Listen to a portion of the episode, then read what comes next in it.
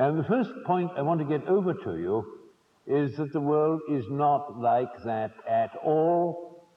Or let us be more polite. The world in which I live is not like that at all. Le podcast des idées, des débats et des écologies, à écouter en.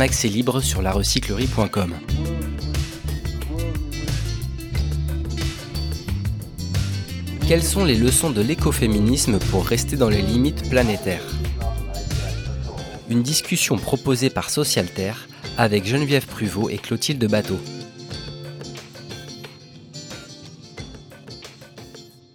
On est ce soir très heureux et heureuse de vous accueillir pour euh, cette seconde conférence euh, du cycle mené depuis le, début de l'année aux côtés de Socialter et des éditions Rue de l'Échiquier sur les limites planétaires. Comme vous le savez, voilà 50 ans que le rapport Meadows a été publié par les scientifiques du, MIT sur euh, commande du, du Club de Rome.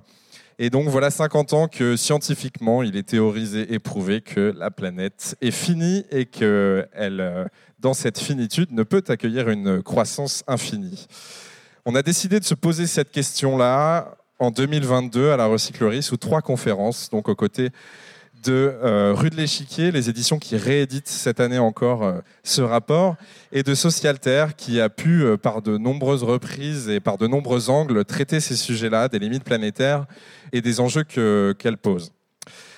Et aujourd'hui, on parle donc de subsistance avec un panel d'invités, eux, particulièrement heureux. On est très très heureux d'accueillir Geneviève Pruvot qui vient juste de signer euh, un merveilleux travail dans le dernier hors-série Socialter. Mais encore une fois, je parle trop pour euh, Socialter, qui aura tout le loisir de vous présenter cela juste après. Et puis Clotilde Bateau, donc présidente de SOL, une association pour les alternatives agroécologiques.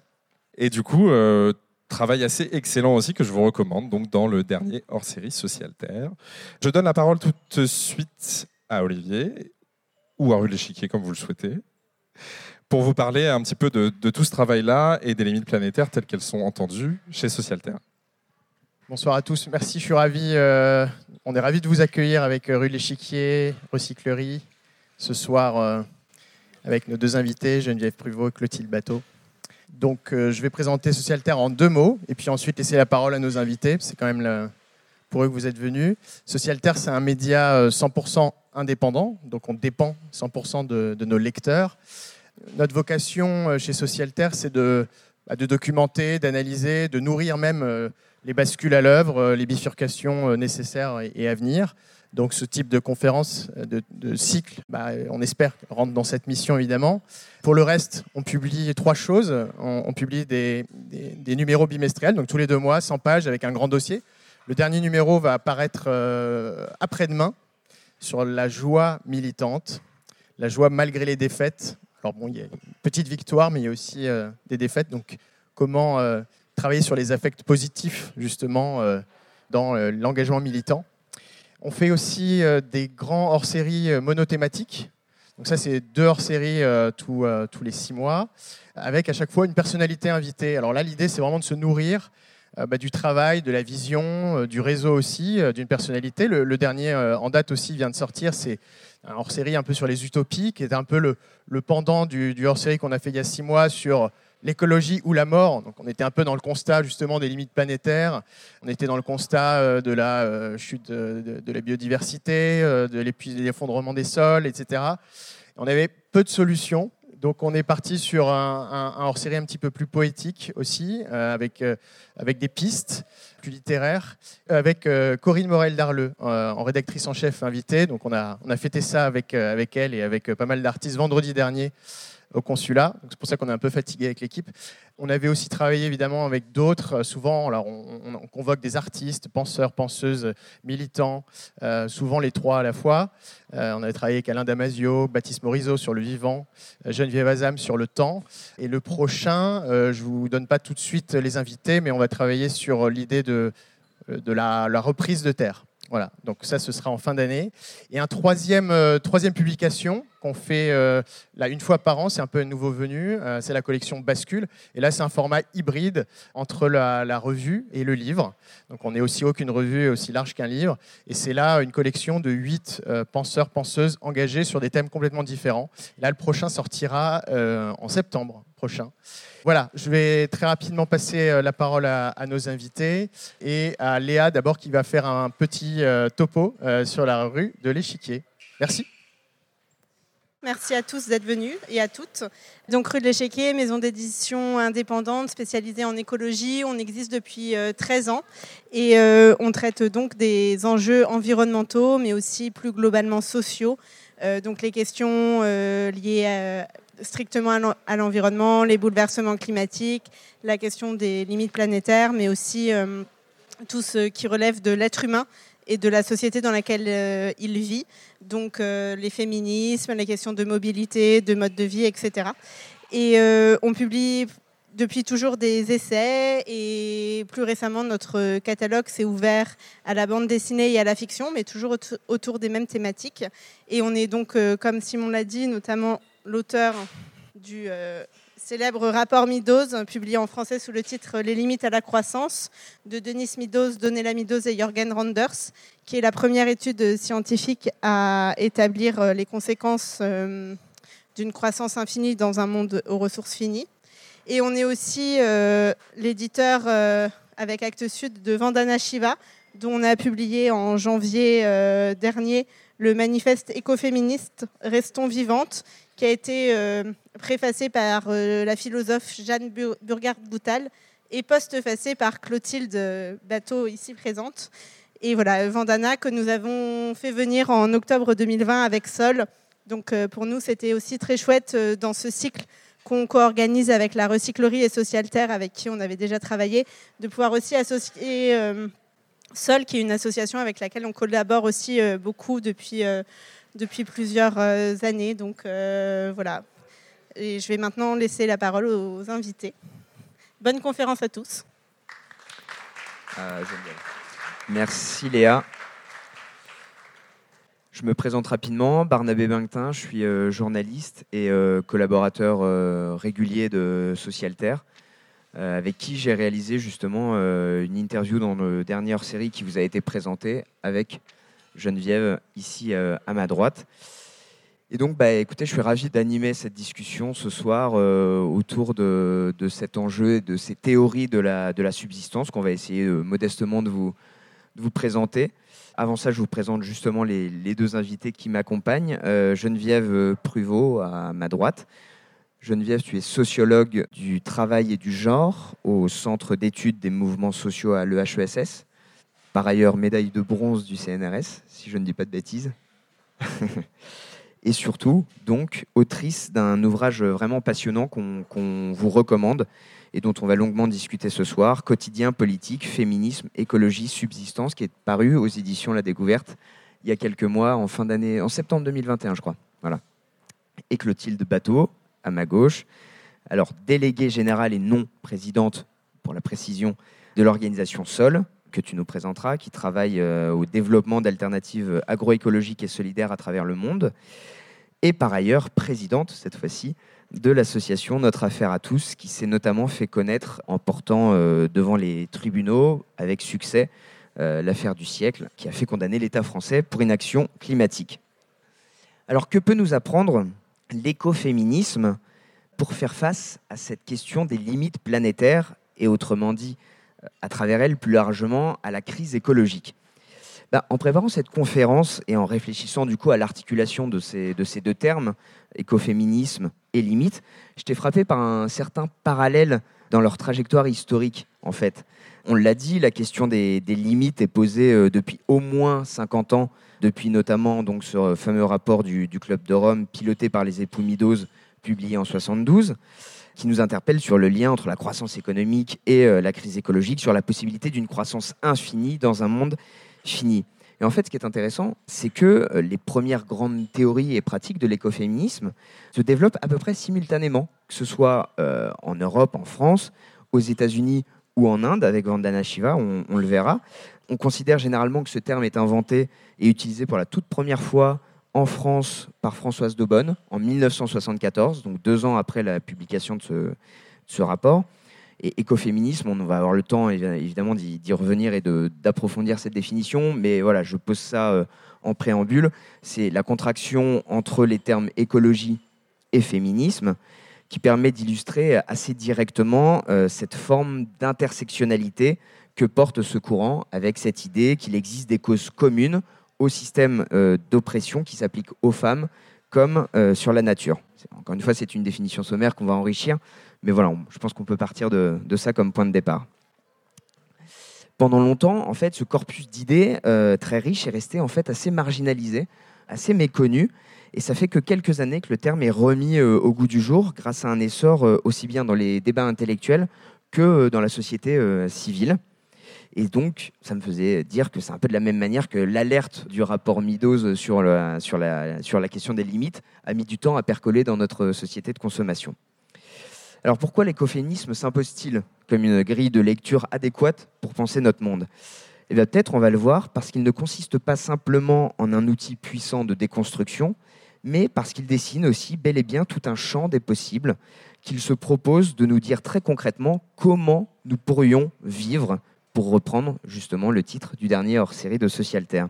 Et c'est toute la force de cette euh, formule empruntée au penseur euh, William Morris, parce que c'est lui l'auteur de cette euh, formule, le conditionnel dit à la fois tout le potentiel au-devant de nous que l'absence de point d'interrogation transforme en une invitation à expérimenter concrètement.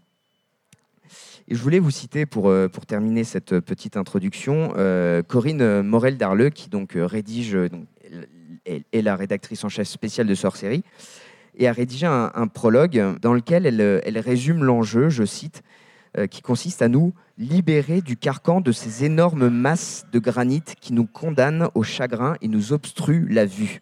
Renverser le système, sauver la planète, sortir du capitalisme.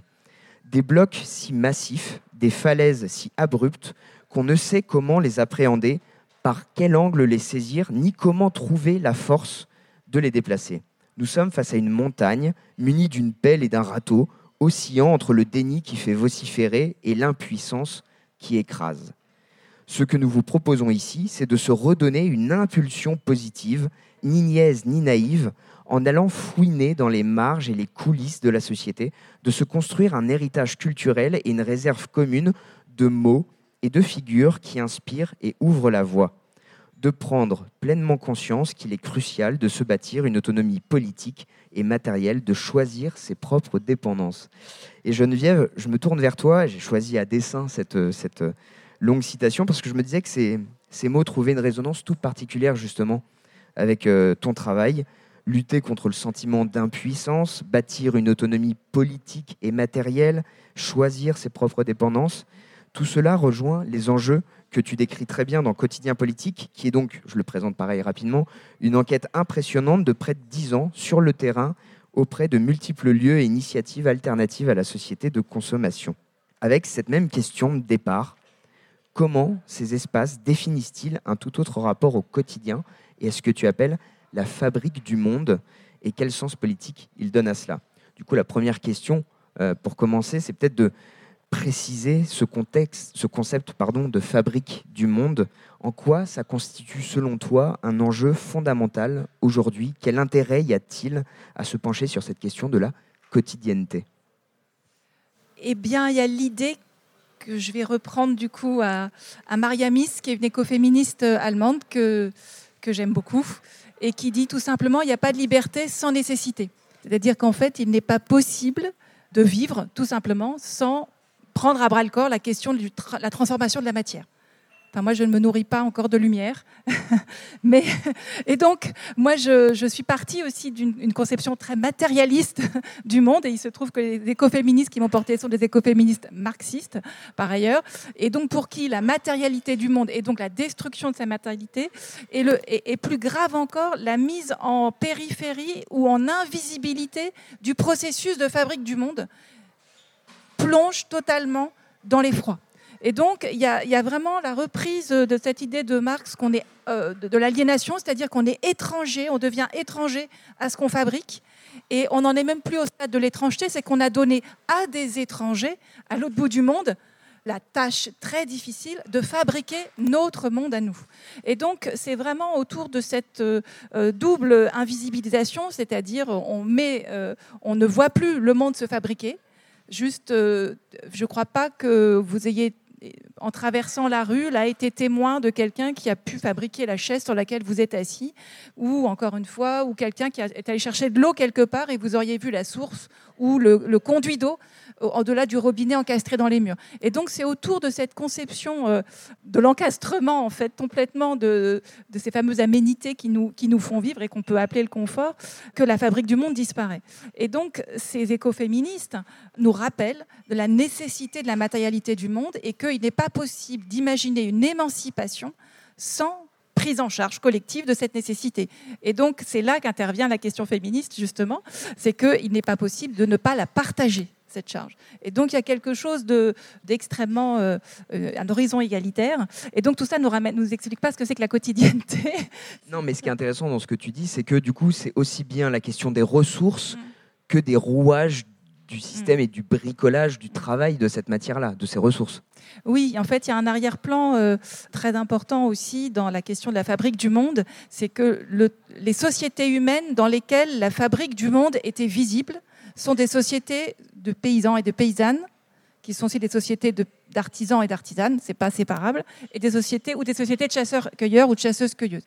La société moderne a pour caractéristique justement d'enfermer les corps dans des maisons, de réduire les, gens, enfin le, nombre de personnes attelées à la fabrique du monde en substituant ce travail à des machines ou en enfermant dans des lieux eux-mêmes eux clos. Et donc la, question du milieu de vie et de la capacité de, de, vivre en prise avec son milieu de vie euh, est précisément l'opération que la modernité va, va, va rendre difficile, voire même impossible, voire même criminelle. Tu, tu, distingues deux, formes de quotidienneté dans, ton travail. La quotidienneté moderne dont, on parle et donc par opposition la quotidienneté paysanne qui est un concept que tu, que tu tires d'un philosophe marxiste justement, Henri Lefebvre. Oui, mais en fait, Vandana Shiva, par exemple, parle beaucoup euh, des paysannes et des paysans. Mariamis, elle est fille d'agriculteur. C'est une sociologue hein, qui, fera sa thèse dans les années 1960, qui est une très très vieille dame qui a 90 ans. Mais elle, voilà, elle fait partie de ces personnes qui sont filles de, tout, de petits agriculteurs. C'est quelque chose qui parcourt l'ensemble des théorisations et puis des, modes de vie euh, ruraux et néo-ruraux que j'ai pu euh, observer.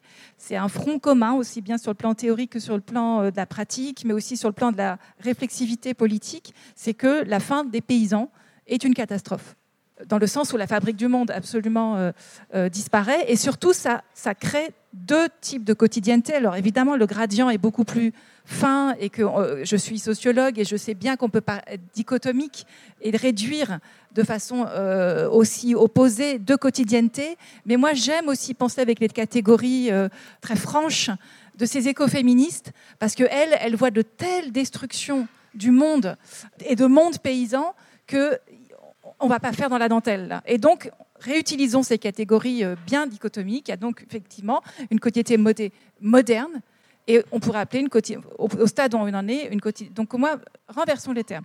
Il y a une quotidienneté post-subsistance, c'est-à-dire qui pense qu'elle peut vivre sans euh, s'intéresser à la nécessité de la subsistance et pour la déléguer à d'autres populations. Et il y a une société, il y a une quotidienneté de subsistance. Voilà, je pense que là, on peut aussi sortir de la catégorie moderne et pré-moderne, qui nous enferme aussi dans quelque chose euh, comme si on devait reprendre les catégories, en fait. Euh, voilà. Et alors, du coup, ton enquête de terrain t'a amené à aller à, la rencontre de euh, lieux, espaces, initiatives, mmh. collectifs qui essayent de reconstruire mmh. une forme de quotidienneté qui renoue avec la matérialité dont tu parles, avec cette question de la, mmh. subsistance. Tu développes euh, avec ça un, concept assez intéressant, la politique du moindre geste. En quoi ça consiste, cette politique du moindre geste? À partir du moment où on considère que l'intégralité de notre quotidienneté a été marchandisée, fabriquée de façon extrêmement lointaine, sans aucune prise ni sur la conception des matières, ni sur la conception des outils, je crois que parmi vous, personne n'a sait faire un manche de, de bêche à sa main. Et bon, c'était quand même, euh, il y a peut-être 40 ans, euh, la base même de, beaucoup de, vie ouvrière et, paysanne. Donc en fait, on n'a plus aucune prise sur les outils qu'on fabrique et qu'on utilise. Et donc, la j'ai perdu mon fil, mais le... Le concept de politique du, oui, du moindre donc la geste. politique du moindre geste, c'est une, façon justement de remonter d'amont en aval le cycle des matières. Et donc, à partir de là, il n'y a pas de petits et grands gestes politiques. Et, typiquement, je vous donne un exemple que dont je me suis rendu compte au bout de quelques, un certain nombre d'entretiens. Mais le point commun de toutes les personnes que j'ai rencontrées, euh, c'est qu'elles avaient, elles ont toutes des toilettes sèches. C'est l'évidence même que la façon dont sont détricotées les normes de la quotidienneté, qu'il faut aller jusqu'à euh, la mise en œuvre ici et maintenant, pas théorique, pas parler du vivant, du non, ça va jusqu'à cette étape-là et euh, c'est, le, même le cliquet en fait. Et donc c'est devenu un critère de, enfin je, ne l'ai pas fait exprès, mais c'est quoi le sens politique Alors, Le sens politique, c'est que justement, à partir de cette réflexion, sont mises immédiatement en question le principe d'enterrement, par exemple, de l'évacuation des, matières. Donc, on n'invisibilise pas le déchet. On n'invisibilise pas le déchet et surtout, on en fait quelque chose qui peut repartir dans le cycle de la matière. Parce que euh, la politisation du moindre geste, ça consiste à considérer que tous nos gestes, sont pris dans un cycle de prise des matières, de leur transformation, mais aussi d'une destruction de la partie de ces matières. Mais ça devient mortifère quand on détruit tellement les matières qu'elles ne sont plus en capacité de se renouveler. Et donc, quand on commence dans la politisation du moindre geste, ça veut dire qu'on a intégré dans son action un espace-temps de renouvellement des matières et d'attention à ce renouvellement. C'est un régime d'attention très particulier qui, qui est totalement incorporé. Vous allez dans n'importe quelle société paysanne encore existante, ça fait partie. Euh, enfin, c'est évident qu'on garde un peu de grain, qu'on garde un peu de forêt, qu'on garde. Euh, nous, c'est typiquement un, souci du monde qui a disparu de notre quotidienneté. Je veux dire, au mieux, on fait en sorte de finir les déchets, enfin, je veux dire, de finir ce qu'il y a dans son frigidaire. Mais c'est vraiment, euh, pour vous donner un exemple très quotidien. Et pour autant, moi, ce que je trouve, c'est là que je voudrais revenir à mon ancrage féministe, c'est que le groupe politique qui n'a cessé de dire le quotidien est politique, le privé est politique, il n'y a pas de petites arènes, il n'y a pas de mauvais, euh, de grandes agoras, tandis que dans la cuisine, euh, euh, la politique se joue à tous les niveaux. Et justement, mettre un papier pour savoir qui va faire de la vaisselle et se préoccuper de faire que le frigidaire, par exemple, soit rempli, c'est une préoccupation quotidienne, partagée justement dans les femmes se sont euh, retrouvées en, charge, hein, assignées vraiment à ce type de tâches. Et donc c'est aussi, de mon point de vue, euh, redonner à, le, comment dire, à la politique féministe toute sa, toute sa centralité en fait. Parce que le, le point commun aussi, aussi bien des groupes que j'ai pu aller voir que des théoriciennes, c'est de dire la conquête des États, le logos, euh, le logocentrisme, qui est fondateur en fait même de, l'ascension sociale et aussi bien de la reconnaissance politique, euh, ça met de côté tout le travail de subsistance qui peut se faire dans les, les gestes, mais aussi dans la matérialité euh, partagée et d'autres formes même de réunion Hein, qui se font plutôt euh, les mains occupées dans, un atelier ou dans les champs ou dans la rue. Euh, ça, c'est d'autres formes beaucoup plus discrètes, mais très fortes aussi, très puissantes. Et donc, euh, la politisation du moindre geste, c'est aussi redonner de la puissance à ces, à ces gestes auxquels les femmes ont été assignées, en fait. Et, on l'entend aussi réassocier en permanence, réencastrer la question de l'écologie et du social, parce que dans, dans, ton propos, il y a les dimensions amnésie environnementale. En fait, ce que tu racontes, c'est qu'on est devenu hors sol dans notre quotidienneté moderne. Et là, avec ton dernier développement, tu nous racontes aussi qu'il y a évidemment un enjeu de justice sociale, d'égalité. Et ça, c'est quelque chose qui est aussi très intéressant dans le contexte intellectuel euh, actuel, de, de bien montrer que la question écologique, elle est éminemment sociale telle qu'elle est pensée par ces écoféministes-là. Oui, il y a vraiment une. Moi, j'aime beaucoup la pensée du, du CARE euh, que le définissent ces écoféministes comme Silvia Federici. Ce pas les mots qu'emploierait Mariami, c'était pas encore venu, ou Veronica Bellon-Thompson, mais elles ont dans l'idée que comment est-ce qu'on peut faire cette opération tellement étrange, même sur le plan historique, hein, de séparer le soin de l'affection du soin matériel. On sait bien que ce n'est pas séparable. Mais en tout cas, d'avoir inventé la famille, la famille d'affection en la détachant bah, de la nécessité que tous les membres de famille doivent se mettre à bosser pour que cette famille soit pas juste une unité de consommation, mais soit aussi une unité de production des, matières qui la font vivre, d'avoir détaché ces deux opérations, bah déjà, ça crée l'inégalité sociale, parce qu'il faut bien que quelqu'un en bout de chaîne s'occupe de la matière, c'est incompressible. Il faudra bien que quelqu'un euh, sorte le chou ou le poireau du champ, il n'y a pas de doute, ou construise la machine pour la sortir. Mais en plus, ça crée quelque chose qui est euh, vraiment une absence de possibilité du soin au quotidien des matières. Parce que quand on travaille les matières et qu'on y met de l'amour, mais on n'y met pas que de l'amour, c'est aussi très, c'est pénible. Il ne s'agit pas de dire que c'est, que du rêve. Mais en fait, à travers cette pénibilité, ces obstacles, euh, les personnes avec qui ce serait plus opportun de partager euh, cette tâche, c'est-à-dire que chemin faisant, on regarde le monde en train de se fabriquer. Et donc, il y a possibilité de veiller sur les matières. Et donc, je crois, nous, dans nos quotidiennetés, j'ai fait de l'ethnocomptabilité sur des, c'est-à-dire des, budgets, des emplois du temps, d'activités, de, par exemple, de boulangers paysans qui vivent en yourte. Et je, voyais beaucoup dans leur déambulation quotidienne sur le terrain. C'est pas juste je traite la vache, je m'occupe de ma fille en même temps et euh, je reçois 25 copains. C'est ah tiens, je regarde l'état des arbres, je vois bien que les ruches sont plutôt en bon état parce que je vois pas mal d'abeilles. Et donc il y a une sorte d'activité de déambulation euh, sur le terrain qui lui-même dessine une veille collective et qui n'est malheureusement pas assez collective, puisqu'on a délégué à des néo-paysans euh, le, soin terrible de nous vendre le rêve d'avoir des produits euh, locaux. Mais donc, ils se retrouvent un peu tout seuls sur des hectares à veiller sur ce monde. là aussi, c'est une anomalie historique, qui autrefois était, et dans d'autres, toutes les autres sociétés qui, paysannes, sont euh, redistribués à l'intérieur d'une maisonnée. Il n'y a pas un enfant, il n'y a pas un adulte, il n'y a pas un vieillard qui ne déambule pas et se préoccupe du monde en train de se fabriquer. Et nous, on a perdu cette attention-là. Je pense qu'on fait des trajets mono. Euh, moi, quand je suis venue ici, hein, j'avais juste qu'une envie, c'est est-ce que le train va s'arrêter, le métro va s'arrêter combien de fois? Mais j'ai rien vu. D'ailleurs, je me suis, ouais, on est sous terre en fait. bon, bref. Alors, ce, faisant, il y a quelque chose aussi que je trouve euh, intéressant, on avait discuté dans le cadre de l'interview, c'est qu'il y, a un choix euh, sémantique qui est, fort à reconvoquer la notion de, subsistance. Parce que en France, on a aussi construit toute une idéologie politique qui consistait à dire que l'émancipation, justement, c'est ce qui nous permettait de nous extirper de ce, travail de, la matière-là. Alors, raconte-nous un peu d'une part, pourquoi tu as fait ce, choix de reconvoquer la notion de subsistance et aussi d'où il vient, parce que c'est ça qui est intéressant, c'est tu remets au goût du jour, tu revisibilises tout un pan euh, théorique de l'écoféminisme allemand, tu en as parlé déjà, tu les as cités en partie, qui, est très très très méconnu encore aujourd'hui en France. Oui, parce qu'en fait, euh, l'enjeu c'était de, est-ce qu'on peut inventer ou, décrire des pratiques alternatives en utilisant des termes économiques qui sont tous fondés sur l'étalon de la consommation de production. Et typiquement, la subsistance en économie, on appellerait ça de l'autoconsommation. Ce qui déjà, moi, sur le plan conceptuel, euh, à part, c'est l'autophagie, quoi, on se, on se consommerait soi-même. Ça renvoie à par soi-même et pour soi-même. Et en plus, moi, ça me réfère à l'automatisme. Alors, le préfixe auto devient. Et donc, c'est très singulier de voir que l'autoconsommation, c'est devenu le terme en régime productiviste, capitaliste, pour désigner l'activité humaine la plus répandue à l'échelle planétaire, qui est le vivrier, quoi, tout simplement.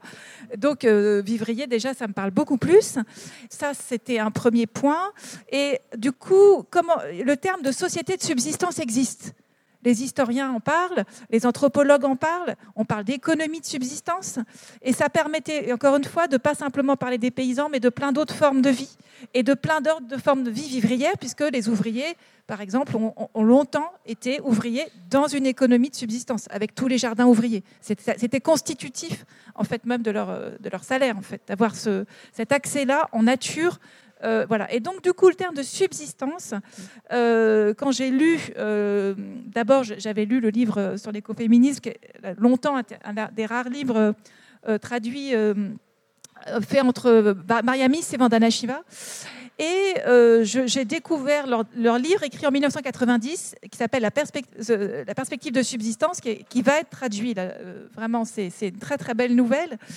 Et là, euh, ça a été vraiment le, le, mot est très beau parce que c'est la perspective de subsistance. Donc c'est à la fois pour désigner une, une, façon de voir le monde qui est en même temps un futur euh, désirable.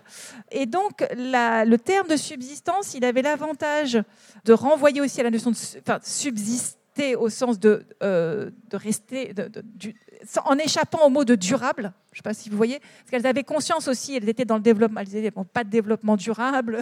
On veut, il fallait aussi casser ces termes-là pour pas récupérer des mots qui ont été capitalocentriques. Euh. Mais c'est pas survivre non plus. Non, non, c'est pas survivre. Et donc il y a l'idée de l'abondance. Quand on dit société de subsistance, il y a l'idée euh, de société d'abondance. Parce que justement, les sociétés de subsistance, si on se réfère au passé, il importe de réécrire l'histoire de réécrire l'anthropologie, de réécrire aussi la sociologie pour mettre en évidence, ce qu'elles disent très clairement, des histoires bien, euh, bien heureuses de subsistance. Comme si tous les paysans les paysannes du monde étaient faméliques, alors même que c'est le processus de colonisation qui, dans certains cas, a créé la destruction du milieu de vie, donc une famine, donc crise de, subsistance. Voilà. Donc elles, elles, elles historicient sur, euh, le long 19e siècle. Toujours, elles pensent de façon décoloniale en introduisant la rupture, euh, la destruction, euh, ce qu'elles appellent, avec Ivan Illich, qui est aussi un autre auteur avec qui elles travaillent et, que je cite beaucoup, ce qu'on a une offensive planétaire contre les sociétés de subsistance.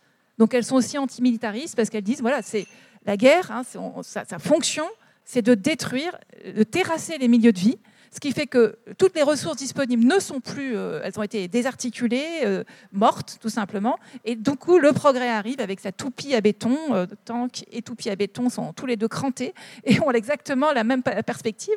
Et donc, il faut réintroduire des cycles, enfin retrouver des histoires. Sylvia Federici fait la même chose hein, avec son livre sur les sorcières. Elle décrit des résistances paysannes, de sociétés agricoles, agraires, capables d'autonomie, capables de faire front contre le, féodalisme, de faire front contre la modernité, mais qui ont été détruites. Enfin, je veux dire, euh, via la criminalisation des, femmes, notamment.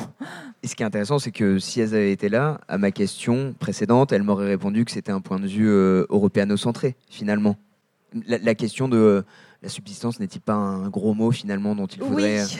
Enfin, moi, ce que je voulais dire encore une fois, c'est que j'essaie de mettre en correspondance dans le livre à la fois des théories et d'essayer de rentrer dans pourquoi ces, ces, théoriciennes et ces théoriciens ont pensé cette chose-là, mais aussi ce que des personnes que j'ai rencontrées, que j'ai parfois appelées des, justement des écoféministes vernaculaires ou, ou des triviales locales, des triviales locales, des bonnes femmes triviales locales, qui disent la même chose.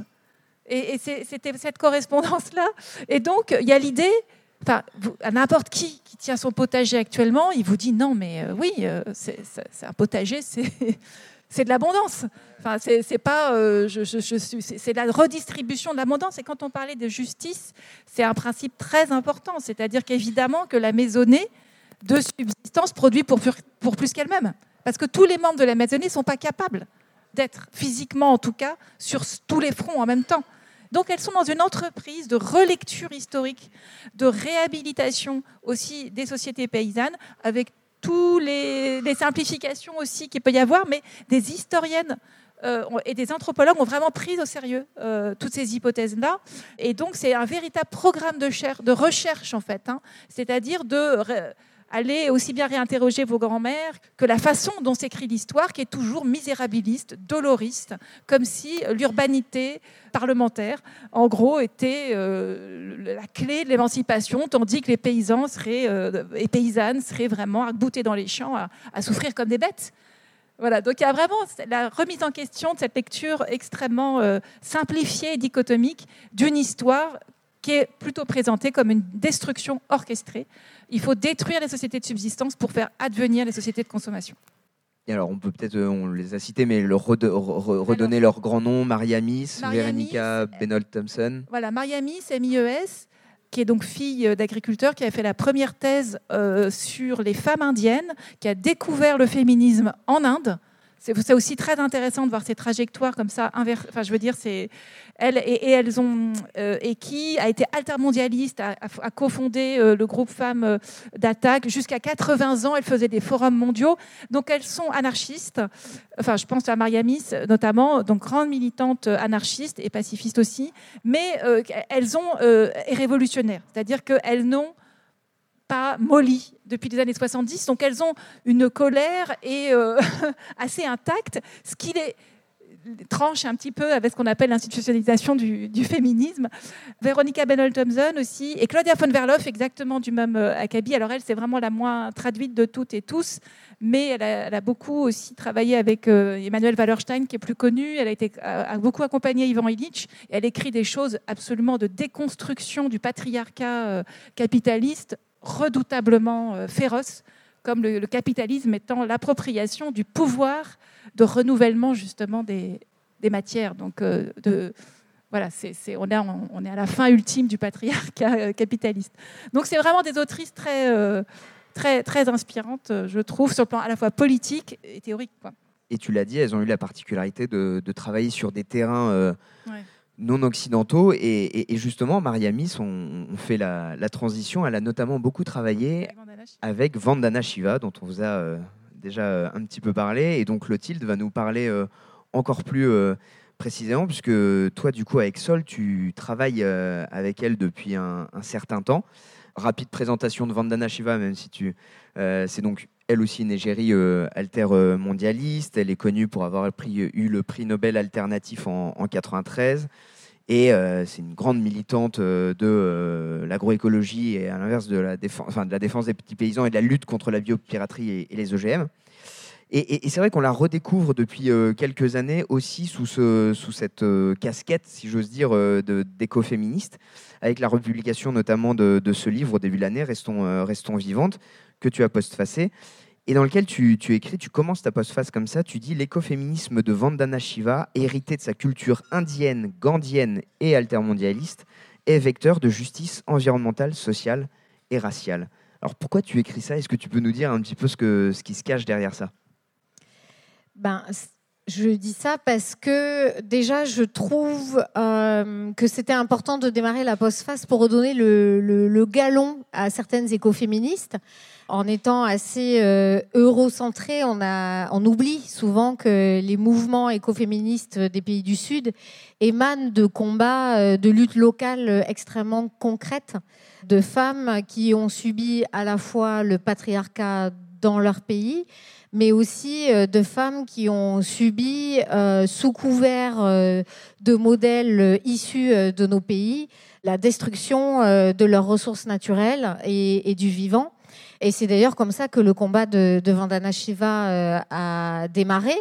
Et puis, alors peut-être avant de revenir sur le démarrage de son combat, je parle de sa culture gandienne, puisque c'est une femme issue de parents gandiens, et donc pareil, on pourra le développer euh, après, euh, qui a fortement influencé son écoféminisme et, et, ses, et, ses, luttes, euh, et ses luttes locales. Alors peut-être donc je reviens sur l'historique. le mouvement Chipko. Le, le, fameux mouvement Chipko. Elle découvre en fait euh, dans les années 70 un mouvement de, lutte contre l'appropriation euh, et la commercialisation euh, d'arbres, donc dans l'état dans lequel elle est née, en Uttarakhand, donc dans le nord de l'Inde, très proche de l'Himalaya ce mouvement profondément féministe, puisque c'était des, femmes qui entouraient les arbres pour éviter qu'ils se fassent couper. Et donc, euh, c'est pour ça que je dis que son écoféminisme, il est profondément gandien, puisque cette lutte était clairement euh, gandienne, une lutte non violente qui utilisait la désobéissance civile pour euh, gagner en fait son combat. Et donc, même si aujourd'hui elle a fait connaître le mouvement Chipko, il faut savoir qu'il y avait à peu près 5-6 leaders gandiens dans Vandana Shiva qui ont réussi à faire connaître cette lutte très localisée au niveau euh, national pour faire en sorte euh, finalement que euh, bah, ces arbres ne soient pas coupés. Hein. Et d'ailleurs, on peut donner, alors je malheureusement pas les prénoms ce soir, hein, mais tu les as toi sûrement, ces, ces, femmes françaises et européennes, dont une qui a, je crois, qui est restée pendant deux ans ou trois ans dans un arbre pour éviter qu'il se fasse couper. Tu as son nom Non? Bon, voilà. Bon. Désolée pour elle. On, a... on retrouvera ça. on retrouvera ça. Et du coup, ben, euh, évidemment, de, justice raciale, parce que euh, la vision qu'elle porte euh, de son écoféminisme, c'est un, un, écoféminisme qui critique profondément les modèles colonialistes qui sont arrivés en Inde, notamment les modèles agricoles de révolution verte, pour lesquels voilà, on a promu toujours plus de génétique, toujours plus de pesticides, toujours plus d'engrais chimiques, euh, et qui ont enlevé toute cette autonomie, toute cette subsistance euh, à des milliers euh, de paysans, et qui ont ces dernières années généré des millions de suicides, notamment à cause de l'implantation du coton OGM dans le, dans sud-est de, de, de l'Inde. Et donc, ce que j'avais envie de dire, c'est qu'effectivement, elle est très reconnue aujourd'hui pour son combat euh, anti-OGM, beaucoup moins connue pour euh, ses quand même 30 années euh, de lutte contre les accords de libre-échange, le démantèlement de l'OMC. Et elle a notamment publié un autre livre qui critique effectivement cette notion de patriarcat versus euh, grande richesse euh, et euh, destruction de, la nature, dans lequel, par exemple, elle dit que les hommes détiennent aujourd'hui 70% des, recherches et 4, des richesses pardon, et 80% des terres de la planète, et que 9 milliardaires sur 10 sont des hommes, le plus souvent à la tête de fortune, qui proviennent du coup ben, de l'exploitation des ressources terrestres. Et donc, pour elle, c'est la diffusion euh, de ce modèle de patriarcat qui rend la société monoculturelle et l'agriculture monoculturelle. Voilà, c'est comme ça qu'elle fait ce, lien-là.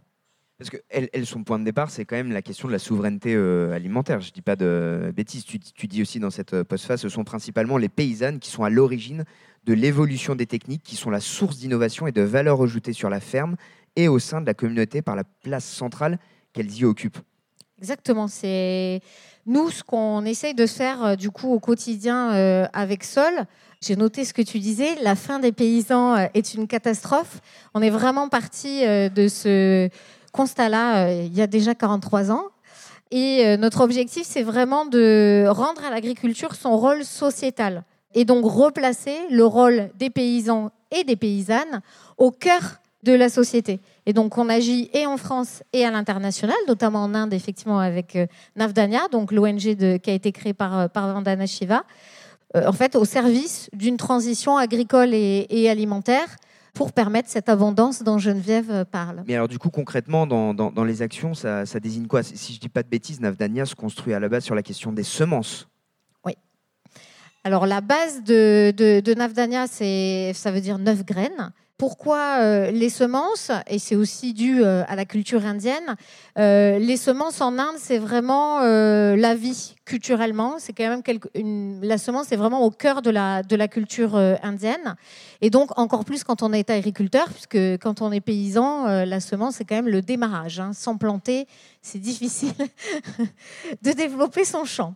Du coup, son, combat, il a vraiment démarré avec à la fois euh, toute sa lutte contre les OGM et l'implantation des OGM en Inde. Elle a notamment permis que l'aubergine ou la moutarde OGM n'arrive pas, euh, en, soit interdite euh, en Inde.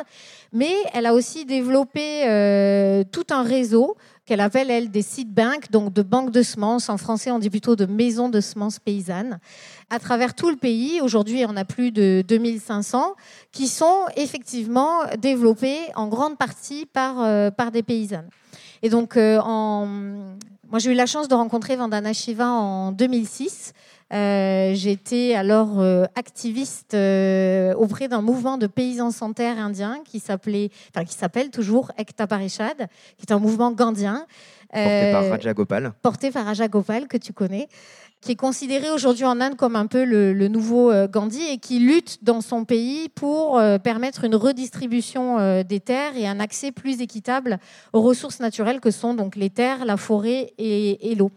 Et du coup, donc en, 2007, ils ont organisé une grande marche de, de, paysans, plus de 150 000 paysans, qui ont marché du centre du pays jusqu'à la capitale, New Delhi, pour demander donc euh, en partie cette, euh, réforme euh, agraire. L'idée de cette marche était aussi de rassembler des leaders en Inde, puisque Vandana Shiva est peut-être très connu en France, mais beaucoup moins en Inde. C'est un énorme pays, hein, l'Inde. Et donc, j'ai fait partie de ces personnes qui bah, les ont fait se rencontrer et qui ont permis de rendre la lutte un peu plus connue en Inde. Donc, c'est comme ça que, que, que je l'ai rencontré. Et euh, en visitant sa ferme, donc qui est basée euh, dans le nord de l'Inde, on s'est euh, aperçu qu'au-delà de la ferme et des petits villages autour, et donc de ces maisons de semences paysannes à travers l'Inde, il rencontrait des difficultés pour ben, finalement déployer l'échelle de toutes ces femmes paysannes. Donc on, on a réfléchi à comment on pouvait déployer un des modèles parmi plein de modèles agricoles.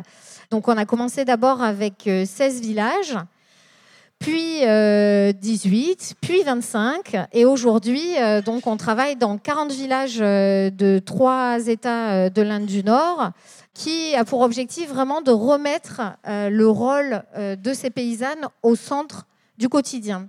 Donc le rôle social, le rôle économique et le rôle euh, environnementale, donc à travers la semence. Donc je, vais peut-être expliquer un peu plus dans le détail qu'est-ce que ça veut dire pour nous. D'abord, on démarre par euh, organiser ces femmes euh, en groupement puisque Geneviève l'a dit, la particularité du système en fait qui a été mis en place, c'est que souvent les communautés villageoises ne sont pas toujours solidaires entre elles. Et donc, le, premier travail euh, qu'on fait, c'est euh, regrouper euh, ces femmes, libérer leurs paroles. Et là, on ne parle pas du tout d'agriculture, on va parler du quotidien, de la famille. Voilà. Et les, questions agricoles viennent plus tard. Dans un second temps, on leur propose, avec leur mari, ou leur frère ou leur père, selon euh, leur situation, d'avoir un apport, une formation et euh, d'avoir des semences paysannes à disposition euh, dans leur, dans leur champ. Et ça donne des petits miracles puisque on est passé en moyenne sur du coup des modèles agricoles plutôt voués à la vente avec principalement des productions de riz, de blé à euh, justement euh, des productions de légumes. Donc deux, trois, euh, il y avait deux, trois variétés et on est passé à plus de 27 variétés de légumes. Donc ça déjà, à travers les formations, ça permet de les remettre de remettre leur expertise qu'elles ont, qu'elles se transmettent de mère en fille, de génération en génération. Tu, le dis dans ta voix de face, tu, tu dis les, les femmes en Inde sont les expertes mondiales de la biodiversité. Voilà, exactement. Euh, et pareil sur les plantes médicinales. Hein, euh, voilà, là on parle de semences, mais c'est pareil dans les plantes médicinales. Et c'est très euh, minoré en fait au sein de leur communauté parce que justement on a dit sociétalement parlant que il fallait ramener du budget, ramener de l'argent dans les familles, et donc finalement on minorise énormément ce rôle qu'elles ont dans cette expertise. Donc le fait de les reformer et de les mettre au cœur de ce système-là, de leur offrir la possibilité de vendre leurs légumes euh, sur euh, les marchés et donc économiquement de ramener aussi un revenu plus important euh, dans leur famille, les replace au cœur, au cœur, au cœur du système. Donc voilà, c'est un peu ce rôle social, environnemental, de protection de la biodiversité, puisque du coup, elles deviennent des paysannes chercheuses. Elles doivent chaque année conserver et reproduire quatre variétés de semences qu'elles sentent qu'elles sont plus productives dans leur champ, bah, pour euh, du coup revaloriser cette biodiversité euh, perdue. je donne un petit chiffre. Hein. Aujourd'hui, on a perdu trois variétés sur quatre dans le monde de biodiversité cultivée. Et donc, voilà, ça les replace un peu au cœur de, cette société. Et, donc cette idée, tu disais à la fois chercheuse et active, ça, rejoint un peu le programme de. On n'a pas nommé tout à l'heure l'école de Bill Field, c'est ça hein, dont on parlait les, chercheuses. Donc on montait un institut qui était de recherche-action assumé comme tel sur la subsistance, évidemment. Intéressant ce, témoignage sur Vandana Shiva. Je sais que tu as beaucoup également euh, travaillé sur, sur elle. C'est une femme qui a beaucoup compté aussi dans, le, dans les théories de la subsistance, justement? Oui, elle a été complètement intégrée à cet institut euh, sur la subsistance et elle a travaillé avec, avec Miss. Mais ce que je trouve très intéressant dans ce que tu racontes, c'est ce que Vandana Shiva va pointer, elle qui est très éduquée. Euh, la façon euh, dont les savoirs vernaculaires se défont très vite. Et, donc là, c'est en, très peu de générations, en très peu de temps, on, peut perdre ce savoir-là. Et donc il y a vraiment, euh, là, il y a l'idée euh, comme ça, bah, donc le fait d'accentuer sur la, de réenclencher les cycles de subsistance, c'est réenclencher des cycles de, savoir.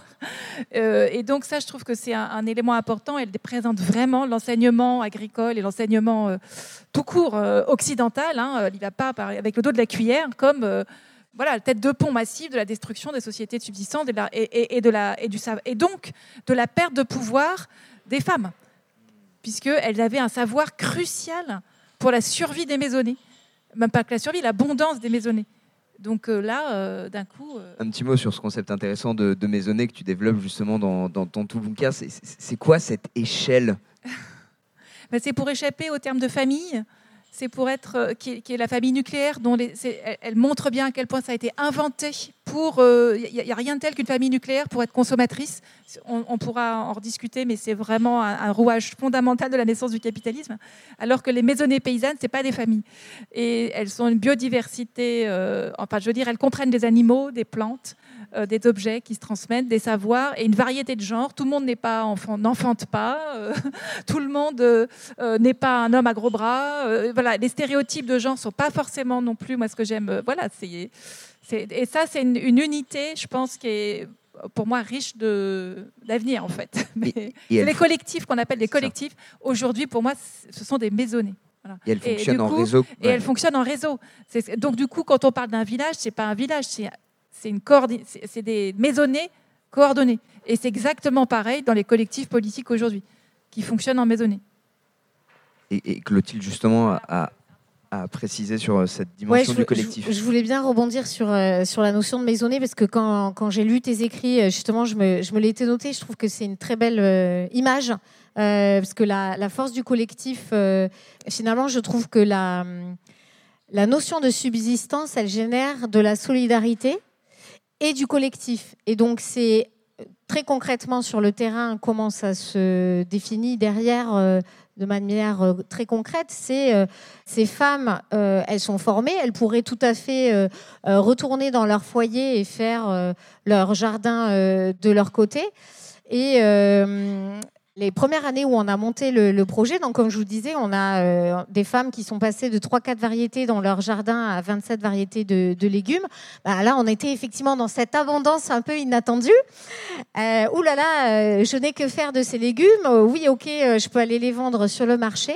Et en fait, de manière très naturelle, ces femmes sont allées proposer à leurs voisins qui n'avaient pas participé au projet de leur donner les légumes en sus qu'elles avaient euh, de euh, leur production. Et du coup, bah, je, trouve, j'aime bien donner cet exemple-là euh, de, de sociétés justement de subsistance et d'abondance, bah, parce qu'on voit bien que ce sont des sociétés qui génèrent beaucoup plus de solidarité finalement que les autres sociétés. je rebondis moi-même, cette dimension du, collectif, elle est aussi essentielle pour comprendre, tu sais, quand, on avait fait l'interview, je t'avais posé cette question, quelle est la différence qui peut ne pas paraître évidente, même si j'ose espérer qu'après ton explication elle l'est, mais quelle est la différence profonde entre la politique du moindre geste et la politique du petit geste? Oui, c'est que justement, moi, euh, comme le mot subsistance, on dit souvent autosubsistance, qui est encore l'idée qu'on serait tout seul dans son île euh, et qu'on serait tout seul et qu'on serait autonome euh, sans les autres, ce qui n'est pas possible. du coup, je dis, bah, on va appeler ça de l'entre-subsistance. Et du coup, il y a la question, effectivement, moindre geste et petit geste, c'est la question, c'est est-ce qu'on est encore dépendant ou pas de la consommation? Et euh, effectivement, le processus monétaire d'achat, par exemple, euh, euh, éthique, ou, etc., ne passe pas au, stade de la fabrique et de la fabrique à l'entre-fabrique. Et je pense que là, typiquement, l'activité potagère, parce que quand ils donnent des légumes, ils ne donnent pas que les légumes, ils donnent les graines, puisque c'est des, comme tout le monde s'est récupéré des graines dans ces sociétés. Voilà. Donc, ils donnent plus que des légumes. Hein. Ils donnent la capacité de les, de les renouveler. Et donc, euh, ça, c'est énorme. Et du coup, c'est, je pense que les petits, le moindre geste, ça va jusqu'à la racine. Alors que le petit geste eh ben, doit s'arrêter. Mais moi, là, peut-être, ce que je voudrais dire, c'est que politiquement, il faut que des femmes tiennent la consommation, le travail, effectivement, qui est, borné parce qu'il n'y a pas l'espace de production possible d'une subsistance qui se renouvelle. Il s'agit d'embarquer aussi cette capacité. Sinon, on met de côté une partie de ces fameuses bonnes femmes et on rejoue peut-être la figure du paysan avec un grand P sur la petite bonne femme dans son intérieur domestique. Et, donc, c'est un peu compliqué comme, euh, comme scission politique. Mais il faut arriver euh, à la racine quand même. C'est la fameuse distinction que tu, opères entre les luttes frontales et les luttes euh, feutrées. Peut-être juste, et puis après, on, va vous donner la parole, évidemment, je, ne doute pas que vous ayez beaucoup de, questions, mais juste on est passé peut-être finalement un peu vite sur les, alternatives euh, concrètes que tu as pu, toi, euh, euh, observer sur le terrain et qui, donc, vous l'aurez compris, a, nourri ce, travail de passerelle en permanence que tu fais entre ces gens qui expérimentent autre chose, une sorte de remise en avant de, la notion de subsistance, et, tu leur as mis en parallèle des écrits, des textes, des théories qui étaient un peu passés sous, silence. quelques exemples pour voilà, euh, se figurer, c'est quoi? Donc, tu as été dans des. As vu des, zones à défendre, tu as vu des communautés euh, autogérées, tu as, vu des chantiers participatifs. Tu dis il y a une variété de façons d'être alternatif aujourd'hui. Oui, bah, concrètement, on pourrait dire c'est ce qu'on appelle la nébuleuse écolo-libertaire. Hein.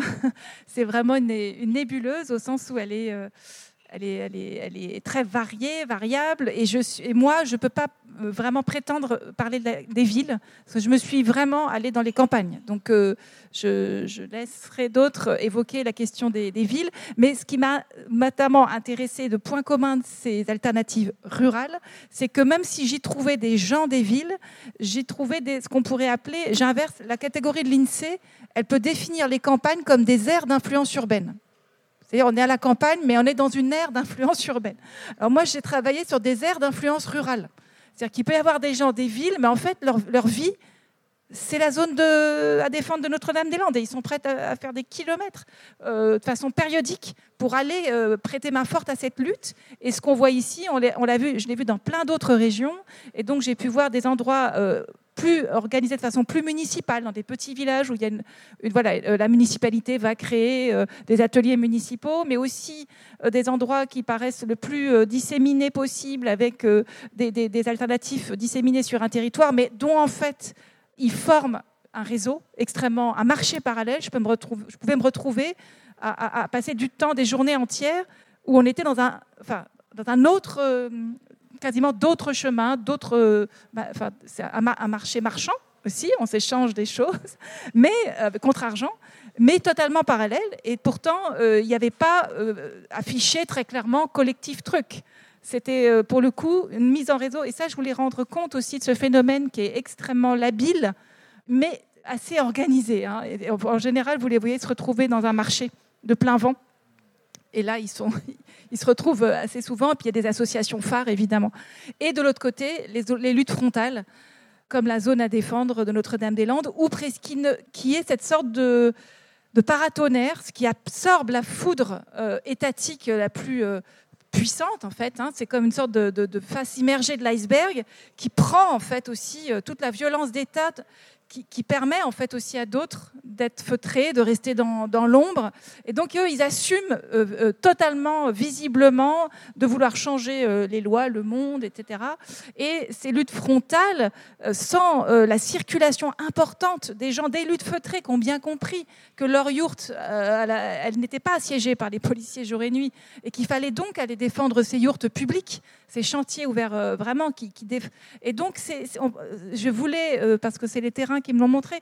C'est cette circulation ces va-et-vient entre ces deux euh, modes de lutte, en fait, tandis que des gens de Notre-Dame-des-Landes s'épuisent, enfin, je prends Notre-Dame-des-Landes, mais il y a plein d'autres endroits, s'épuisent et ont besoin à un moment donné bah, aussi d'aller dans un planter dans un endroit où ils peuvent justement planter sans craindre que ce soit détruit par des bombes lacrymogènes. Du coup, je trouve que structurellement, pour moi, ce que j'ai vu sur le plan politique, c'est euh, vraiment une, fonctionnalité, enfin une interdépendance de sédentaires et de nomades. Et ça, je pense que c'est euh, le point le plus euh, transversal de, toutes les luttes feutrées frontales que j'ai pu observer, et qui correspondent aussi à des cycles de vie des gens. Enfin, qui, il faut en tout cas suffisamment de gens qui restent sur place pour tenir les lieux et suffisamment de nomades pour raconter ce qui se passe de lieu en lieu. Hmm. c'est finalement une convergence des, registres d'action et, ils ont aussi sûrement euh, besoin du, travail de plaidoyer d'une certaine façon que mène euh, notre affaire à tous avec l'affaire du siècle, euh, par exemple. Vous, vous avez conscience que vous participez aussi de loin dans les tribunaux en jouant sur les procès légaux, la les procès légaux, la désobéissance civile. Conscience que vous participez aussi de cette association lutte frontale, lutte feutrée? Oui, tout à fait. Alors, notre affaire à tous ne fait pas de désobéissance civile. Hein. On utilise vraiment le droit comme euh, justement outil de lutte et outil de mobilisation. Par contre, évidemment, on soutient la désobéissance civile comme moyen euh, de, mobilisation et, de lutte. Euh, et ce que je trouve très intéressant dans, ce que tu dis, Geneviève, c'est que nous, on le constate parce qu'on a un programme de recours locaux, donc on appuie des collectifs comme euh, des ads, mais aussi euh, des collectifs de lutte feutrés dans leur action pour justement passer à l'action et utiliser le, le, tribunal comme moyen de faire stopper soit un grand projet inutile, soit justement stopper l'artificialisation du sol parce que devait s'implanter un, un, parc hôtelier ou voilà.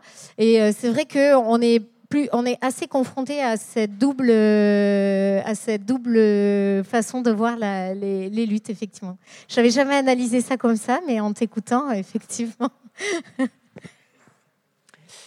eh bien, merci beaucoup à, vous deux. On a beaucoup euh, parlé. Peut-être à, votre tour euh, maintenant. En tout cas, euh, si vous avez des questions, c'est le moment de, de se signaler. Je vais vous faire passer le, le micro ça n'est pas une question, mais on, prend aussi. non, mais merci. Euh, en fait, euh, en fait c'est un peu ce que je me disais. C'est ce qu'il faudrait, c'est pouvoir euh, se réapproprier les choses, quoi, et la vie, quoi. En fait, j'ai l'impression qu'on a été, bah, en effet, on a, on a été désapproprié d'une certaine manière. Et en fait, la difficulté, c'est que on n'a plus de connexion avec ça, en fait. J'ai lu un, autre livre qui rejoint un peu ça, il s'appelle Homo Confort, je ne sais pas si vous avez entendu parler de ça. en fait, en gros, qui, dit que, euh, que voilà, on est baigné dans une autre, euh, dans une autre dimension, en fait. Hein. Euh, cette forme de détachement de la, la matérialité, de, de, ce qui nous fait vivre, en fait. voilà, c'est assez. finalement, c'est un état grave, en fait, dans lequel on est, d'une certaine manière. Alors, moi, ce que je vois, c'est des, gens qui essayent de reconnecter avec ça et de faire ce travail de réappropriation. Mais euh, la question, puisque faut en poser une, quoi, ça serait comment en fait euh, le, faire de manière euh, plus globale, quoi, parce que effectivement, ça serait bien d'être dans ce moindre geste. Peut-être que les gens ils seraient libérés, ils auraient plus de temps, etc. Enfin, ça serait une sorte d'idéal qui serait proposé. Mais voilà, comment comment y passer de manière global quoi. Est-ce qu'il y a une réflexion par rapport à ça, quoi euh, Voilà, merci. Merci. On, peut prendre une, euh, petite série de, questions. Ouais, une autre là. Bonsoir. Merci à vous encore euh, pour cette conférence. je me posais la question des limites, peut-être, et des freins à ce système que vous nous avez présenté. Quels pourraient être vraiment les voilà, les freins. Est-ce qu'il y a aussi peut-être une connexion avec les autres féminismes Ou est-ce que c'est un frein, c'est une opposition? Est-ce qu'il pourrait y avoir peut-être une, alliance pour cette convergence des luttes? Ou est-ce que c'est juste une des limites, en fait, finalement, de, cet écoféminisme qui a du mal à, s'associer avec d'autres féminismes? Qu'est-ce que vous pensez de cette question? On fait un petit premier tour de réponse et puis euh, il y aura un autre micro qui circulera pour euh, la suite des questions je répondrai dans, l'autre sens. Pourquoi le, les féminismes ont du mal à s'associer avec l'écoféminisme? Mais euh, non, en fait, moi, ma, question, c'est est-ce que le féministe est anticapitaliste ou pas? Et à partir du moment où le féminisme est anticapitaliste, la jonction se fait immédiatement. Typiquement, Silvia Federici ne se définit pas comme écoféministe, mais comme féministe autonome et elle a préfacé le livre de, de Maria Mitz qui se définit comme écoféministe. Et euh, donc il n'y a pas de l'alliance, elle est, très nette. Et après, à partir du moment où le front, il est anticapitaliste, mais aussi anti-industriel, qui est la tête de pont du, du capitalisme, ça fonctionne ensemble, et qui a une réflexion sur la justice euh, sociale et la division internationale du travail, et donc aussi qui introduit une, question décoloniale, et ben là, les féminismes, ils s'associent sans souci j'ai envie de dire. Voilà, donc euh, du coup, je pense que moi, je poserais plutôt la question comme ça. Et après, moi, j'ai des questions. euh, mais en France, on est dans une situation très particulière, vu qu'il y a 50 ans, de, on n'a pas. On redécouvre ces textes. Mais pour autant, ça ne veut pas dire aux États-Unis. États-Unis, ils ont, ils ont été très en pointe à un moment donné, mais maintenant, ils paraissent ringards. Et donc, en fait, vous voyez, il y a aussi une économie euh, de mode dépensée. Et donc, euh, moi, c'est bien. euh, moi, c'est pour ça que j'aime bien l'écoféminisme vernaculaire, c'est avec des gens qui continuent à faire leur petit bonhomme de chemin, indépendamment des modes, qui lisent pas les trucs, qui vont pas sur Paris dans des grands lieux comme ça, et qui continuent à garder leurs semences tranquillement, en disant ça, c'est quand même un, truc sérieux, et je vais, le, je vais continuer à le perpétuer. hein. Donc, ça, c'est un truc qui est très. et puis, il y a un écoféminisme queer, bien entendu. Je veux dire, la nature, elle n'est pas, elle est pas. Enfin, c'est quoi la nature? C'est pour ça que j'aime bien parler de subsistance. J'ai pas, j'ai pas, je crois que je n'ai pas employé le mot nature. De voilà, je suis pas sûre que j'en ai besoin. Donc euh, là, le deuxième truc, c'est comment, enfin que je, dis je, que les écoféminismes en ont besoin. Mais après, s'il y a des écoféministes qui se revendiquent de la nature, j'ai d'autres combats. C'est pas mon combat principal. en tout cas, euh, à partir du moment où elles détruisent pas, euh, elles, sont, se mettent pas, elles, à, être euh, anti, euh, anti-queer, par exemple. Ça, ça, ça, passerait pas du tout pour moi. Mais voilà, donc c'est l'autre chose, c'est comment on y va de manière globale? Eh ben moi, c'est la réponse. Le féminisme, justement, qu'il soit écoféministe ou pas, ce que j'aime beaucoup, c'est qu'il a utilisé tous les fronts. Le droit, le féminisme d'État, le féminisme révolutionnaire, le féminisme associatif et le féminisme le plus trivial qui soit, qui est tout simplement des parents qui décident que leur fille va faire des études, par exemple. C'est donc, il a fallu que tous ces leviers soient activés en même temps pour avoir des micro-changements sociaux, enfin plutôt importants quand même, même si on est très loin du compte. Et donc, bah, la question écologique, c'est est, est pareil. C'est-à-dire que tous les leviers, là, moi, je suis plus au stade, vu là où on est, où je vais m'amuser à dire, ça, ça c'est pris. Si vous, si vous, vous êtes dans un endroit et que, euh, et que c'est le vôtre, allez-y. C'est-à-dire qu'il y a une idée, moi je suis vraiment là à un stade de, coalition euh, de, toutes les forces possibles et toutes les manières possibles, parce que euh, je ne suis pas sûre là d'avoir le temps d'avoir le luxe de choisir euh, le mode de lutte le plus opportun, parce que je, pour l'instant, je... Enfin voilà, c'est le féminisme de ce point de vue-là en tant qu'outil de changement social du monde, hyper invisible. hein. En une généra- deux générations, vous avez des filles qui font des études. Et ça suffisait pas d'ouvrir les, les concours. hein. On peut ouvrir un concours, puis personne se présente.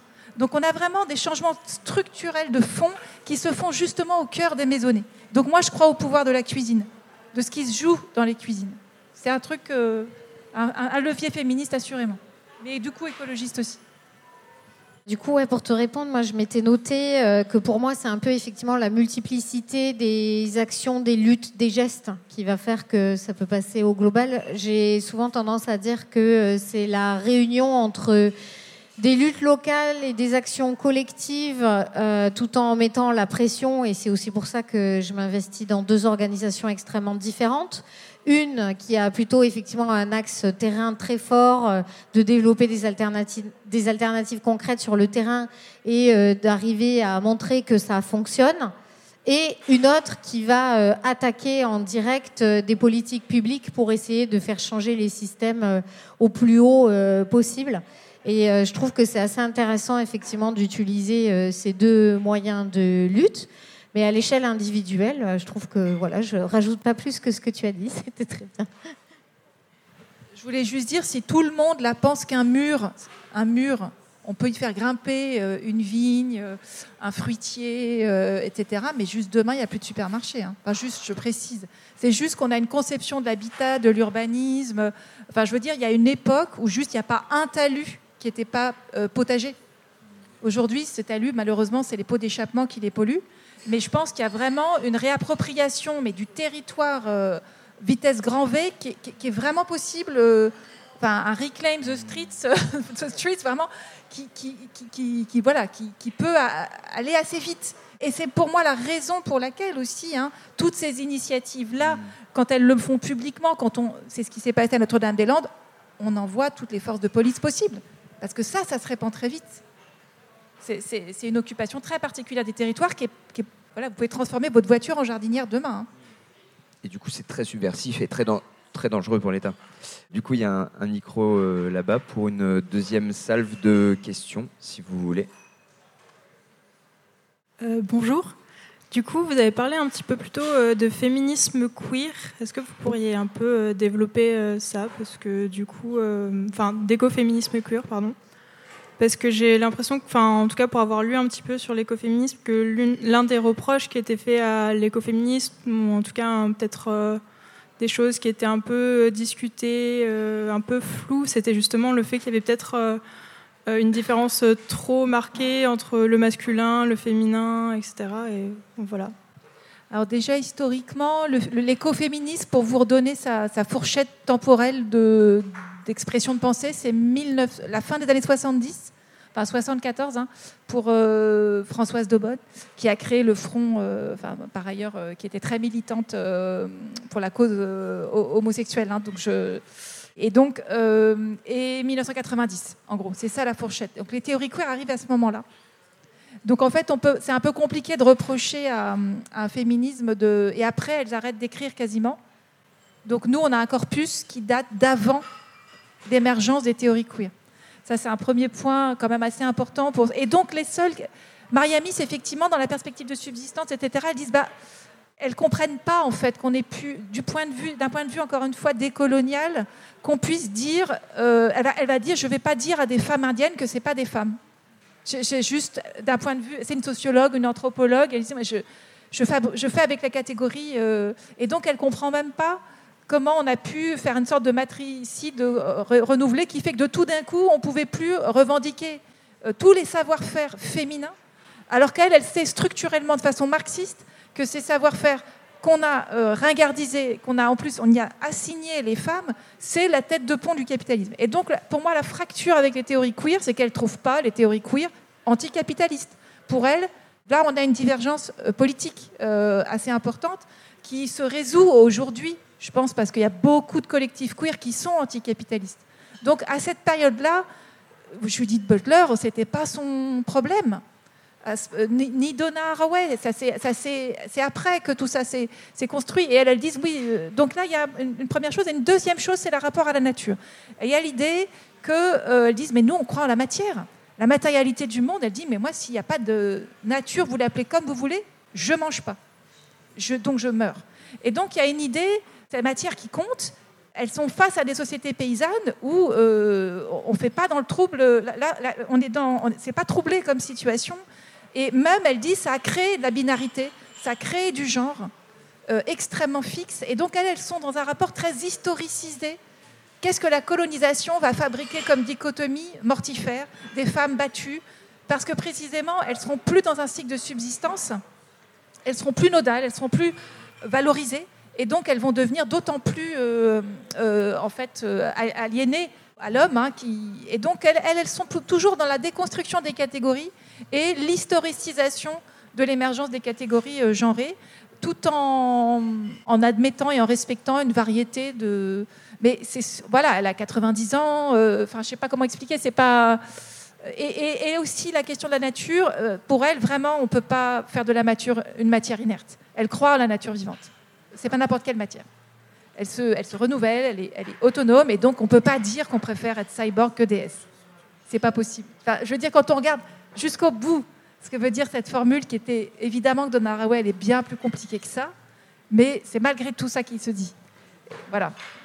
Finalement, il n'y a pas d'essentialisation euh, ni avec le genre ni avec la nature d'une certaine façon? Non, non, parce que la nature, elle est, elle est, elle est d'une, elle pense tout de suite Rapport de force, qui va donc qui crée un cyborg? C'est quoi la machine? À qui servent les machines? Est-ce que je peux appuyer mon développement sur le complexe nucléaro, pharmatico, militaro, machin, etc. Elles sont voilà, faut, c'est, des, marxistes qui pour qui la, la, fin du capitalisme c'est demain. Et donc le, tous les féminismes qui rentrent dans cette euh, logique-là, Euh, et donc, leur crainte, c'est la, la technique hégémonique. C'est l'hégémonie de la technique. On peut dire que toutes les techniques sont possibles, mais elles disent le nucléaire, elles sont par exemple fondamentalement antinucléaires. Ça, c'est un truc.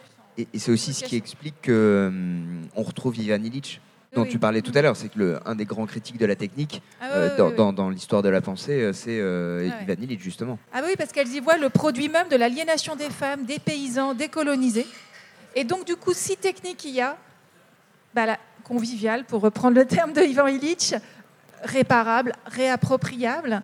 Et euh, du coup, ne pas, moi j'aime beaucoup la réponse de Françoise de Bonne là-dessus, parce que Françoise de Bonne, elle est très excentrique, elle, est, elle a une pensée de littéraire, écrivaine très complexe. Et en même temps, euh, feu d'artifice à plein d'égards. Elle est contre la société qu'elle appelle hétéroflique. Elle a des formules magnifiques. hein. La société hétéroflique. Elle, voilà, donc elle veut pas une société hétéroflique. Donc euh, évidemment qu'on détruit le mariage, la famille. euh, elle est hyper euh, là, à l'avant-garde hein, de, son époque. Mais ça l'empêche pas de revendiquer le pouvoir de fécondité, les déesses. Donc elle fait une sorte de mélange que je trouve assez. Elle prend le meilleur des deux mondes, j'ai envie de dire. Et par ailleurs, la technologie, c'est pareil. C'est-à-dire la question, c'est est-ce qu'on fait de l'intégralité des technologies une technique de masse et d'oppression qui deviendrait l'alpha et l'oméga de nos existences, ou on en a un usage parcimonieux, ciblé, euh, qui fait qu'on ne va pas se débarrasser euh, de techniques qui nous... Enfin, voilà. Donc elles ont un rapport... Enfin, moi, j'aime beaucoup ce rapport-là que j'ai qualifié, euh, du coup, pour répondre aussi aux théories queer, est-ce que c'est techno-priorité ou techno-optionnalité? Moi, perso, c'est techno-optionnalité. C'est-à-dire, c'est pas technophobie, c'est pas. Enfin voilà, elles sont dans un rapport vivant euh, et, de débat. Puis je rappelle que c'est des féministes allemandes et elles, elles ont un rapport aux expérimentations euh, médicales nazies euh, plus que donc les OGM pour elles c'est l'horreur. Enfin voilà, elles ont un, regard qu'il faut sit- situer historiquement. Je trouve que c'est assez important de, le rappeler. Une troisième salve de questions est possible, de rebonds, de commentaires. Donc, euh, c'est peut-être une question un peu touchy, on va dire. euh, C'est peut-être logique pour tout le monde, euh, mais je la pose quand même. Je me demandais pourquoi finalement euh, cette lutte contre l'énergie nucléaire, qui est une énergie euh, bas carbone, c'est pas euh, zéro euh, émission de carbone, c'est bas carbone, et après il y a le SF6 aussi, enfin bref, voilà. Bon, bien sûr, euh, ça pollue, il y a des matériaux critiques utilisés, euh, ok. Mais euh, pourquoi euh, spécifiquement cette énergie-là plutôt que le pétrole, le gaz euh, ou d'autres ou le charbon qui sont beaucoup plus polluantes À l'époque, dans les années 70, c'est ça que vous. Pour- Même, pour- pourquoi s'opposer? Ouais. Même aujourd'hui, je me demande pourquoi le nucléaire c'est le vecteur en fait de cette lutte et pourquoi pas une autre énergie qui serait peut-être plus polluante et euh, qui émet de plus de gaz à effet de serre. Euh, alors, je ne pense pas que les écoféministes fassent euh, de différenciation entre pétrole, nucléaire. voilà. Pour moi, la différenciation, elle est faite sur, toujours pareil, l'appropriation du vivant, de la matière et de l'utilisation de cette matière pour, encore une fois, venir, je ne sais pas comment l'exprimer, euh, Le gros problème du nucléaire, euh, quand on pense aux techniques conviviales, par exemple, euh, le nucléaire et la, techno- la- la technologie euh, qui implique tellement de, de technologie, justement, à la fois pour sa création, mais aussi pour son recyclage, mais euh, qui n'est pas possible, parce qu'on ne peut pas recycler pour l'instant, et euh, pour la gestion à très long terme. Et donc, rappelez-vous, c'est des penseuses anarchistes. Donc, l'État, comment on crée une énergie qui va fonder la nécessité de l'État? Et le nucléaire est typiquement l'énergie qui, aussi bien pour maintenir les centrales en activité que pour les créer, tellement ça coûte cher, que pour mettre toutes les rivières en ressources pour faire euh, euh, que, ces centrales ne- ne chauffent pas et n'explosent pas, pour que les États s'opposent les uns aux autres. Je veux dire, il y a une consubstantialité du nucléaire et du maintien de la nécessité de méga-États. Et donc ça, je pense que c'est quelque chose qui, évidemment, au-delà, en plus des problèmes d'impossibilité vernaculaire de traiter la matière nucléaire, je crois qu'il n'y a pas plus Autant, vous voyez, l'alimentation, euh, des bouts de médecine. Là, là on ne peut pas. On est au-delà des capacités, euh, on est dans l'ultra spécialisation, donc c'est l'énergie la, moins conviviale qui soit et la plus destructrice euh, du vivant qui soit, par ailleurs. C'est pas juste qu'elle pollue, c'est que si ça explose, c'est des machines de guerre. Elle ne sépare pas le nucléaire civil du nucléaire, militaire. Donc il y a quelque chose pour elle de consubstantiel. Mais c'est juste que, par exemple, sur le, sur le, sur le pétrole, c'est aussi la notion d'oppression. Par exemple, l'implantation d'un pipeline qui va faire qu'une population va être déplacée, euh, que des terres vont être extrêmement polluées. Euh, voilà, c'était ça, je cherchais ces mots-là. Parce que ce qui est très intéressant dans ces pensées-là, c'est qu'elle ne pense pas les 50 dernières années. Elle pense l'humanité, là, en général. Et l'humanité a très bien vécu je veux dire, en tant que être, on, nous avons vécu très bien. Je ne vais pas former de jugement là-dessus, mais elle a vécu sans énergie nucléaire, donc je vois pas très bien.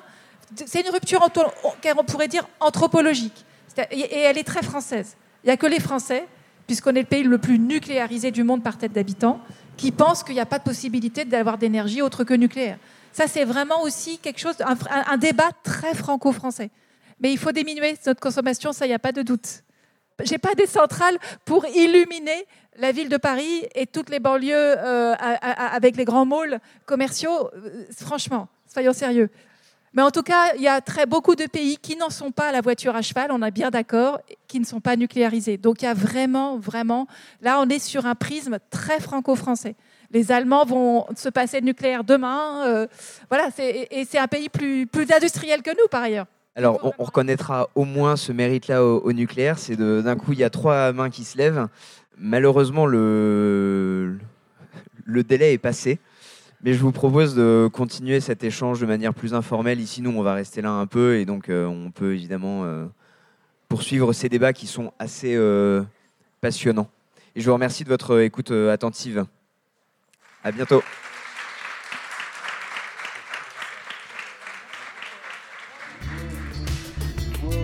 Merci pour votre écoute.